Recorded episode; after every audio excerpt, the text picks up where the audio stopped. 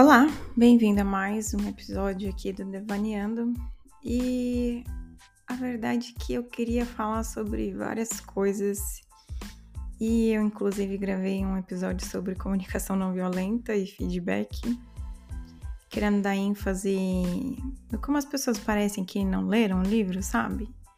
Quando usam o CNV como uma forma de aprender a falar melhor, quando mais da metade do livro dá ênfase em como escutarmos melhor e entendermos as necessidades não atendidas das pessoas. Mas daí eu excluí porque eu achei que estava me expondo demais no episódio e estava parecendo quase que um episódio de coach. É, existe sempre uma linha tênue entre desaba desabafar, devanear e parecer um coach. E eu não queria parecer um coach.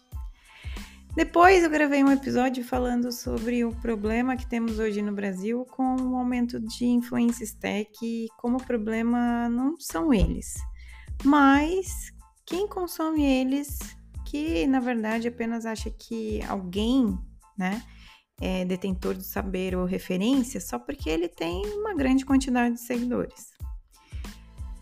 E aí já tá até tava agendado ontem esse episódio para sair hoje às 11 horas de Portugal e às 7 horas do Brasil, mas eu fiquei com aquele negócio na mão, sabe, gente? Porque eu acho que eu fui muito sincera no episódio sobre as coisas que eu acredito. E eu fiquei com medo de me expor aqui, porque toda ação tem uma reação e a gente tem que estar preparado também para receber as reações, né? E aí eu como uma pessoa que está tentando ter sabedoria, fui lá e excluí também, porque eu achei que ia ser perigoso esse episódio. E antes eu já tinha chegado a gravar falando de comunicação no geral, né? Porque isso impactou muito a minha. e ainda impacta muito a minha carreira. E eu acho que também deve impactar na, na vida de muitas pessoas. É, e, e sobre essa coragem, né, que a gente tem que ter ao se expor, né? Como eu venho me expondo aqui nesse podcast, e isso também foi um outro episódio que eu gravei, também joguei fora e não publiquei. Tudo isso, por que, que eu excluí esses episódios também, né? Porque a minha voz interna, o meu auto-julgamento, eles não me permitiram ficar devaneando só sobre os assuntos que eu, Paula, tenho que elaborar dentro da minha mente, que eu sinto necessidade de falar porque eu estaria reforçando os estereótipos de mulheres que só falam de carreira, soft skills, enfim, qualquer outra coisa que não seja técnica. E, e se a gente quer, no caso eu, se eu quero ser um exemplo, se eu quero ser diferente, se eu não quero reforçar esses estereótipos, eu, eu sinto que eu deveria também devanear sobre assuntos técnicos, né? Não só sobre assuntos que não sejam técnicos. E aí, bom, é, eu não queria ter uma preparação prévia, porque eu queria gravar esse episódio e talvez nos semanais eu realmente faça algum tipo de preparação, mas para essa primeira semana eu queria que fosse algo leve, né? Porque no final das contas esse episódio é uma forma de eu lidar com coisas para mim mesma. Eu não sei se vocês perceberam, mas é, a competição aqui tá muito clara, né? É eu provando para mim mesma alguma coisa sempre. Então, eu fiquei pensando, bom, qual o tema que eu me sinto confortável para falar, assim, chegar, ligar o microfone sem edição e sair falando, sem ter um roteiro, sem eu ter que fazer um estudo antes. E aí eu pensei em vários temas, mas nenhum que eu falasse assim, olha, esse tema é um tema cara, relevante, eu gostaria de consumir esse tema. Primeiro me veio. E aí eu cheguei na conclusão que talvez eu poderia falar de eventos e de Kafka, mas ainda assim é um tema que, apesar de eu ter começado a estudar em 2018, já fazem alguns aninhos, eu ainda não me sinto confortável, né? Não, não sinto que eu tenho conhecimento para falar sobre ele. É, então, o que eu fiz, pensei em, em, simplesmente vomitar várias coisas que, que eu li, que eu aprendi, sem muitas certezas, né? E que podem ser úteis para quem está ouvindo. E aí, em seguida, eu falei assim: bom, eu, eu, eu tenho acreditado cada vez mais.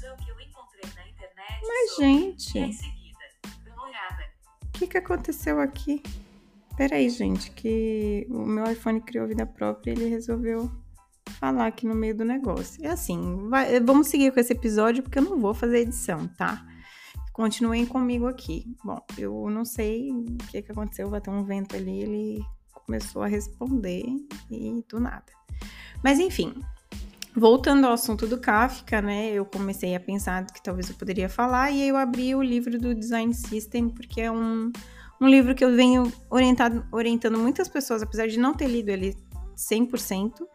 Eu acho que os tópicos que tem ali são muito importantes e que tá na trend aí, as pessoas têm usado para fazer entrevistas e tudo mais, e eu acho que realmente tem assuntos que a gente precisa aprender, principalmente se você ali é uma pessoa já plena para sênior ou sênior, né? Então é necessário que você tenha uma visão ali sobre os tópicos que tem nesse livro. É, e aí eu abri ali os primeiros tópicos e eu fiquei pensando, hum, o que, que eu falaria aqui desses primeiros tópicos, né? E o primeiro que me veio à mente seria sobre segurança, porque é uma coisa que eu falho, eu falho, eu não é uma coisa que eu olho muito e assim, que eu estudei bem pouco e que pô, seria uma maneira de eu estudar, né, ler, ler, me aprofundar mais sobre os tópicos de segurança. E aí eu vi o tópico lá de HTTPS, que é uma coisa que a gente usa todo dia, que eu fiquei me perguntando, tá, eu consigo descrever HTTPS? Talvez se eu não consigo descrever assim com segurança, talvez faça sentido eu trazer isso no episódio. Enfim, é, eu resolvi gravar um pouquinho falando sobre os dois, no final das contas. Então, o desafio vai ser que eu não vou chegar a lugar nenhum, né? E, e nem ter nenhuma conclusão sobre ambos, porque eu vou abordar apenas pequenas fatias sobre esses tópicos, né? E num episódio de menos de 30 minutos. Então, a gente vai lá, vamos começar aqui, vamos falar sobre o tema que vai ser abordado é, nesse episódio, que provavelmente eu vou trazer em outros episódios, porque a gente precisa explorar eles mais, tá? É, integração de sistemas como um todo, e não só mensageria, eu acho que é um tema muito importante, cada vez mais a gente tem utilizado mais, então por que não explorar isso cada vez mais? E segurança, já que eu tô aqui levantando a mão e falando, olha, esse é aquele músculo que a gente. Sabe ou, quando a pessoa evita treinar a perna? Então, na academia, é tipo eu evitando aprender de segurança. Então, é uma maneira da gente. de eu ganhar com isso e de vocês também ganharem. Não, nem sei se vocês estão ganhando alguma coisa escutando esse episódio, mas enfim. Se vocês estão aqui comigo, talvez vocês possam tirar algo de útil, até mesmo trazer algo de útil para mim. Então, vamos lá. Eu vou falar muito do que eu recebi de output de informações e mesclar um pouco com o que eu tenho de experiência prática mesmo sobre esses temas. Mas antes da gente começar, eu vou começar como falando de, de, evento, de eventos, de Kafka, né? Mas eu, antes de começar de falar muito sobre isso, eu acho que a gente cai nos. Primeiro de tudo, falar sobre mensageria e, e, é inevitável, porque quando a gente fala sobre mensageria, eu acho que muitas das coisas que a gente fala, a gente cai num assunto que é sistemas distribuídos. Então, olha, é, é, lembra muito aquele, aquela série que a pessoa fala, ah, está tudo conectado, né? E realmente está. E, de novo, a gente cai muito sobre comunicação síncrona e assíncrona. Que isso são assuntos que existem, gente, muito antes de se falar de Webflux, de sistemas reativos nos últimos anos, que a galera que está na trend aí das últimas abordagens técnicas, né? Então, é, realmente são décadas, eu, eu nem existia quando esse assunto já estava na trend aí, muitas, muitas pessoas estavam utilizando. Então, muitas décadas atrás ali, a galera dos anos 70, eu nasci em 90, então é, a galera que já estava ali começando de 70, 80, a gente já tinha muito uso do, do, do mainframe, né? Sistemas mainframe. E ao mesmo tempo estava surgindo em, uma adoção em massa ali nos escritórios e em muitas empresas de sistemas é, para desktop. Então, isso fez uma mudança, né? Em, porque começou a surgir sistemas para desktop e você tinha que integrar é, esses sistemas para desktop com sistemas de mainframe que estavam em ambientes totalmente diferentes, tinham comunicação diferente. E, e nessa época surgiram o, o né, é, majoritariamente ali o uso de middlewares, né, que eram basicamente esses sistemas que faziam essa interpretação ali entre um sistema e o outro, né, que basicamente era chamado de cola é, dos, dos softwares, né? E nessa, ne, com o surgimento dos middlewares, é, começou também o surgimento dos MONs, né? Que é message, message alguma coisa, middleware, é, oriented middleware, alguma coisa assim. Mas basicamente são os, os brokers de mensageria, esses sistemas que eles serviam para receber uma mensagem e disponibilizar essa mensagem para um outro sistema então você começava a falar é, entre sistemas usando mensagens.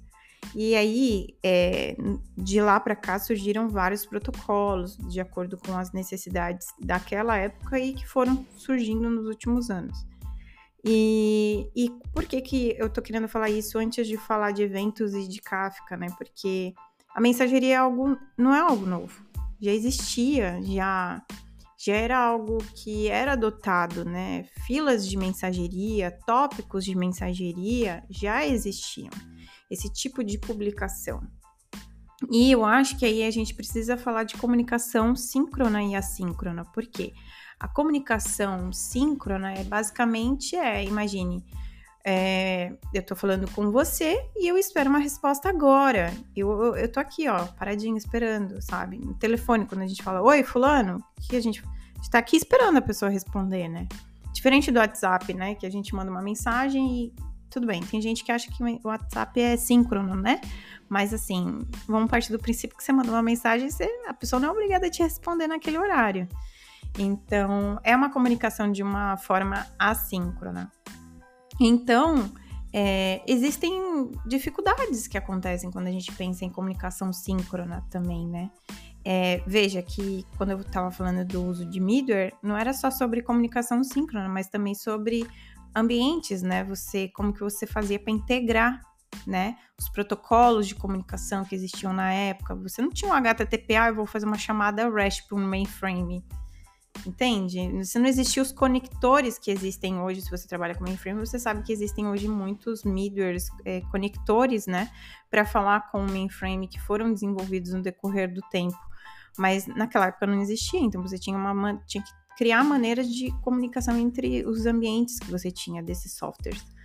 É, e aí, é, a mensageria ela também começou a ser utilizada muito realmente para comunicação, é, processos assíncronos, né? Assim como a gente tem jobs que são executados paralelamente, em horários que são agendados, né? Tasks que são executadas, em paralelo à, à própria à execução que está sendo utilizada ali por, pelos usuários dentro do sistema. E o sistema de mensageria era exatamente isso, para fluxos né, dentro do, do sistema, que não exigia que houvesse uma execução síncrona, ou seja, você tinha processos que eram agendados, por exemplo, ah, eu tenho o sistema A e B, eles se conversam. No momento que você faz o cadastro, eu emito é, para uma fila para que seja enviado um e-mail informando dados do cadastro.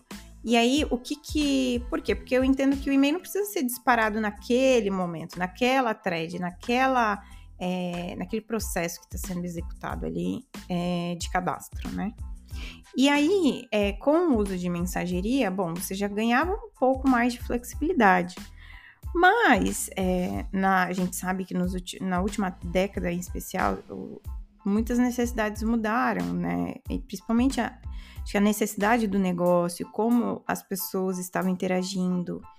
E é, a galera do LinkedIn acabou construindo o Kafka, né? Pela para quem não sabe, o LinkedIn ele é muito pautado em sistema de grafos, né? Então, a maneira como o sistema é desenhado, essa coisa do as redes sociais são desenhadas, né, com base em conexões, né?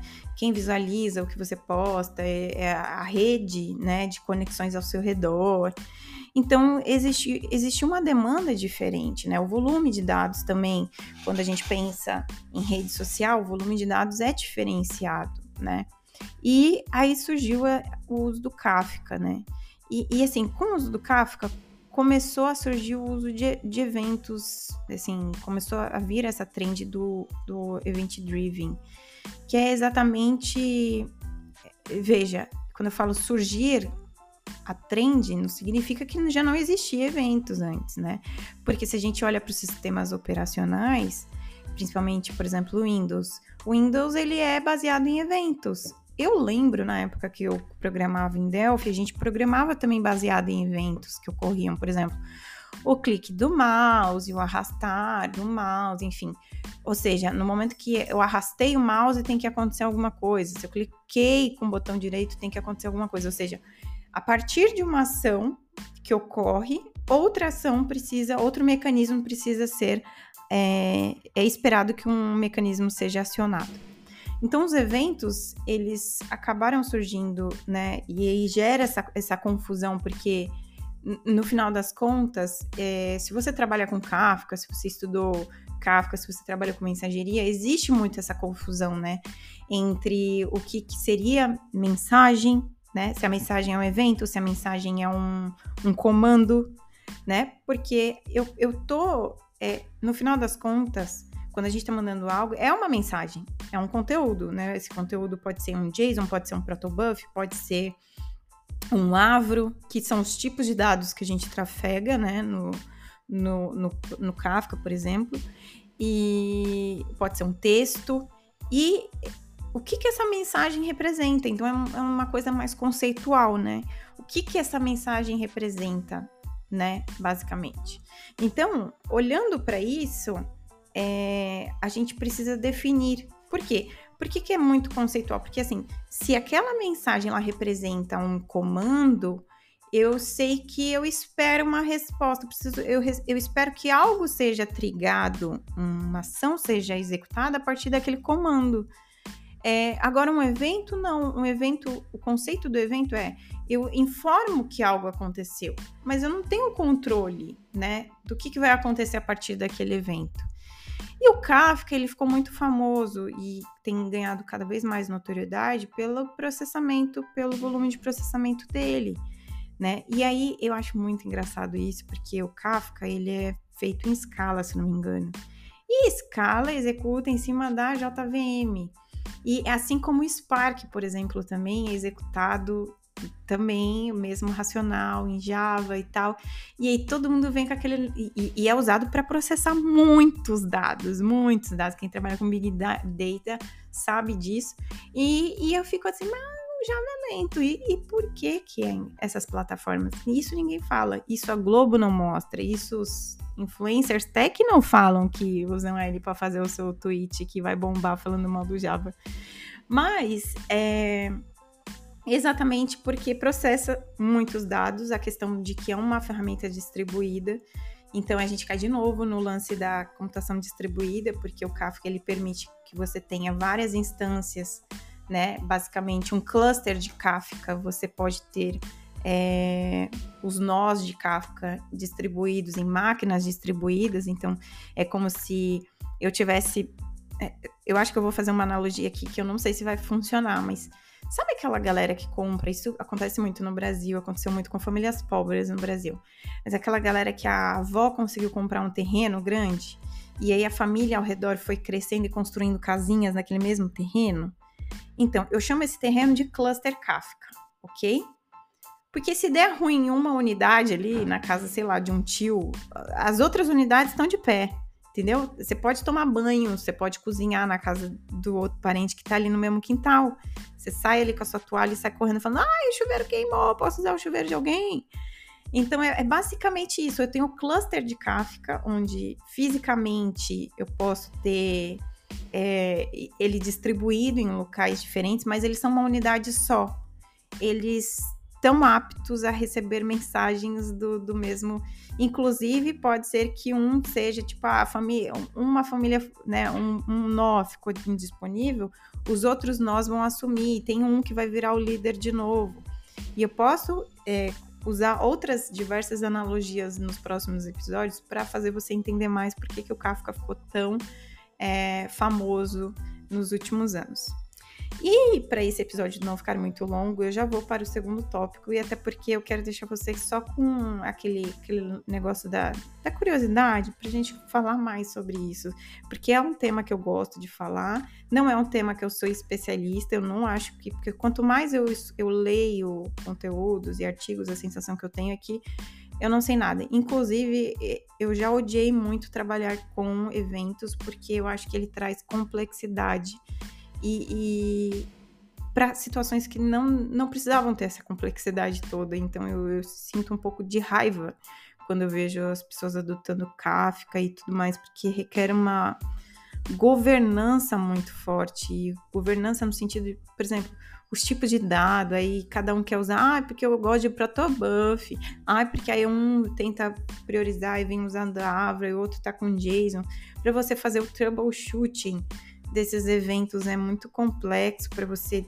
sabe assim, é quase que um serviço de, eu, de investigação do CSI e toda vez que eu estou trabalhando com Kafka eu fico pensando que saudade de quando eu subi aquele monolito e conseguia fazer o debug do início ao fim, descobrir o bug. E eu achava que aquilo era difícil, mas de repente parece que nem todas as ferramentas de, de de tracking de para eu fazer o debug não são o suficiente para eu conseguir entender o que está acontecendo com o raiz daquele problema em produção. Enfim, vamos cair num outro assunto que aí esse é o relacionado ao que eu falei de HTTPS, né, sobre o livro do Byte Byte Go do Byong, Byong, eu não sei o nome dele, mas assim, Uh, Alex Shu. Que, que eu achei que era Byung, gente? Eu não sei de onde eu tirei, mas é o Alex Shu. Esse cara aqui, sensacional. Eu peguei edição aqui, gratuita mesmo, do Byte Byte Go.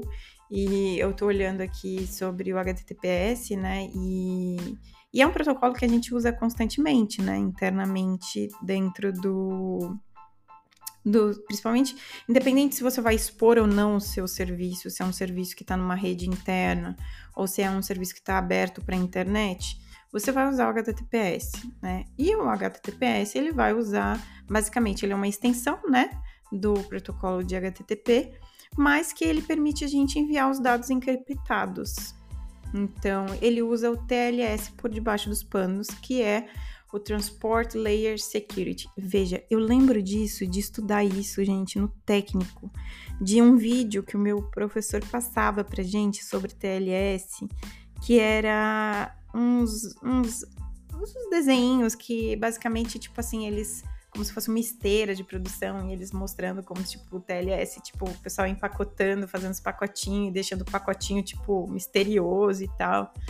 Então, Basicamente, e tudo isso é para que se alguém interceptar a chamada, essa basicamente esses, esses dados eles vão estar eles vão estar basicamente com código binário que não significa muita coisa para eles. Então, isso é importante, tá? E aí ele tem um desenho aqui que eu acho bem legal esse desenho, eu, eu confesso que eu achei acho que muito didático o jeito que o desenho foi formado, que ele coloca o desenho é, e ele fala basicamente o que está escrito, né? Como que os dados eles são criptografados. Acho que meio que fazendo a analogia lá, o, videozinho que eu estudei quando eu estava no técnico. É, mas ele fala ali sobre os passos 1, um, então tem o desenho com o fluxo todo de como é, é feito isso. Então, o cliente, o navegador, né, é, e o servidor, eles estabelecem uma conexão TCP, que é basicamente esse protocolo que faz a transmissão dos, dos pacotes de dados, tá? É, o cliente, basicamente, no passo 2, fala um olá, né, para o cliente, pro servi do cliente para o servidor. Então, fazem, assim, oi, servidor, tudo bem? Eu existo, eu estou aqui. Então, o cliente fala isso, o navegador. Então, a, essa mensagem ela contém também ali em conjunto esse olá, esse tipo, tô aqui, é nós, é, contém um conjunto de algoritmos de criptografia necessários para fazer essa comunicação, tá? e a versão mais recente do TLS que o cliente suporta, tá? E o servidor, o servidor então, ele fala assim: "Oi, tudo bem?" O cliente fala: "Tô aqui, é nós" e mandando essas informações, falando: "Olha, eu suporto essa versão, né? Eu tá ligado que eu tô aqui nesse nesse nível e tal". E o servidor, ele responde também com um olá, né, para o navegador, né? É, também falando é, se ele pode suportar aqueles, aquelas versões de TLS que o cliente falou que suporta. Então, o servidor ele manda esse certificado SSL ao cliente. Então, ele está dizendo assim: ó, oh, cara, beleza, tudo certo? Tá aqui esse, esse, tá aqui, ó. Esse é o meu certificado para você, que tem aqui essa informação que eu tô dizendo para tu que é pública, né? Então, com as datas de expiração, sabe esse certificado? Se você é desenvolvedor, você sabe. Isso às vezes acontece, né? De que a gente está trabalhando num serviço e que o, o certificado expira, então a gente tem que correr para atualizar esses certificados. Por quê? Porque eles são usados nessa comunicação, né, HTTPS. Então, é, isso manda a chave pública, né, o, o nome do, do servidor, né, os dados do servidor, a data de expiração e todas as outras informações do certificado para validar o certificado. E o passo 3 é, após validar o certificado SSL, o cliente recebeu, né? Ele validou o certificado SSL. O cliente ele gera a chave de sessão e a criptografia, né? Usando uma criptografia com essa chave pública. E o servidor ele vai receber essa informação. Então veja, foi estabelecida ali. Eu vou tentar usar uma uma analogia agora, mas basicamente é tipo, sei lá, você foi num, num clube que é secreto. Aí o, você bateu lá na porta e, e o, o segurança atendeu e basicamente você tipo bateu na porta com três toques, porque esse é o rolê do negócio. Se tu não bater com três toques com dois segundos, tu não, o segurança nem vai te responder nesse clube sei lá, é, diferenciado. E aí o segurança ele, ele, ele vai mostrar para você um cartão vermelho e você tem que saber o que aquele cartão vermelho significa e você já responde e fala assim, é, você faz tipo uma mensagem, sei lá, do ET, porque é o que é esperado nessa comunicação.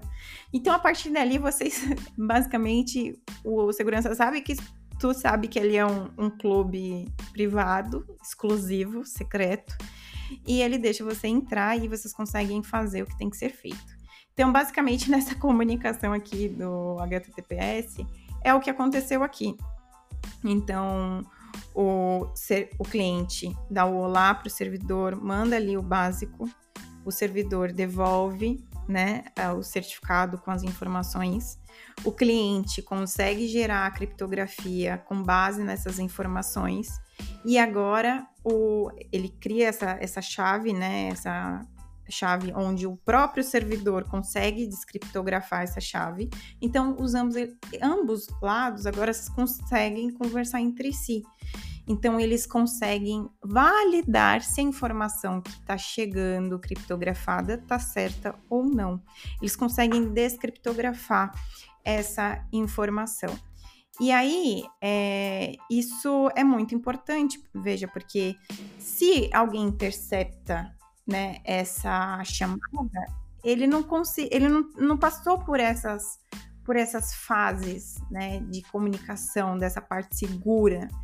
E aí é onde a gente consegue perceber que não tem é, essa segurança, né? É, basicamente, não é que não tem essa segurança, me perdi aqui no meu personagem, mas se alguém interceptar ali, não faz parte dessa comunicação entre ambos. E, por exemplo, se alguém entrou ali no momento que você está entrando no clube e a pessoa pega e faz tipo, oi, tudo bem? Essa pessoa vai ser barrada, porque ela não, não faz parte dessa comunicação que foi segura aqui. Então, isso muda muito é, a criptografia simétrica, né, na transmissão. E isso faz com que seja mais seguro, né? Que os recursos do servidor tenham mais credibilidade.